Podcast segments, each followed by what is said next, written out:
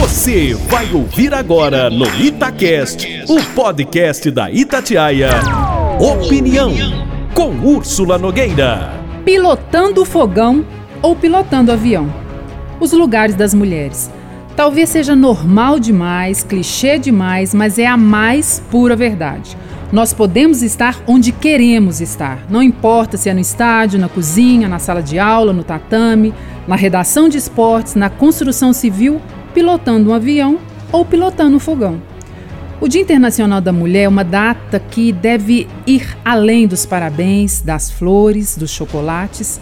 Não que mimos não sejam bem-vindos, são. Mas não é isso o essencial para a data. 8 de março é para lembrar igualdade. Sempre que chega próximo ao Dia Internacional da Mulher, procuro fugir do discurso de vitimização que a data invoca. Nada que estejamos com a vida ganha, mas creio que as mulheres já mostraram a que vieram e as dificuldades pelas quais passamos não são privilégios nossos. Injustiça e violência são para todos, como bem lembrou Marta Medeiros. No esporte, apesar de não termos torcida neste momento, as mulheres estão cada dia mais presentes nas arquibancadas, nas redes sociais, no seu nome e seu bairro com Tiago Reis, torcendo pelo time, vibrando a cada jogada. Elas sofrem quando o craque sai lesionado ou até mesmo na cobrança do pênalti do time adversário. Elas se posicionam nas contratações, Tatuam escudo, escutam pelo rádio, pagam pay-per-view, colecionam camisas, copos, ingressos e por aí vai. Mas isso está longe de ser o suficiente. Se um homem faz tudo isso, é torcedor fanático, se é uma mulher, é rotulada de Maria Chuteira.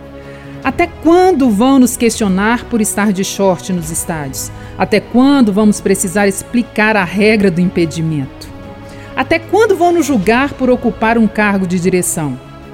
E só de questionar tudo isso vão dizer que é mimimi. É definitivamente. Precisamos repensar. Século XXI e a gente ainda falando disso. Aos que insistem em achar que futebol não é coisa de mulher, eu sinto muito, mas preciso dizer. Futebol é coisa de mulher, sim judô, basquete, boxe, vôlei, corrida de carros, salto em distância, arremesso de peso, baralho, resta um, jogo da velha, enfim, tudo é coisa de mulher. Basta a gente querer que seja. Um brinde à nossa importância na sociedade, umas para as outras. Que sejamos mais solidárias, companheiras e que nada corrompa a nossa disposição para o afeto e o nosso abraço na hora da dor. Existem muitas mulheres que não arrumam a coroa da outra sem o mundo inteiro ficar sabendo. Não seja essa pessoa. Faça o que gostaria verdadeiramente que fizessem com você. A vida é um plantar e semear constante. Vamos repensar. O pedido é simples e justo: igualdade. E um recado importante para você no Dia Internacional da Mulher.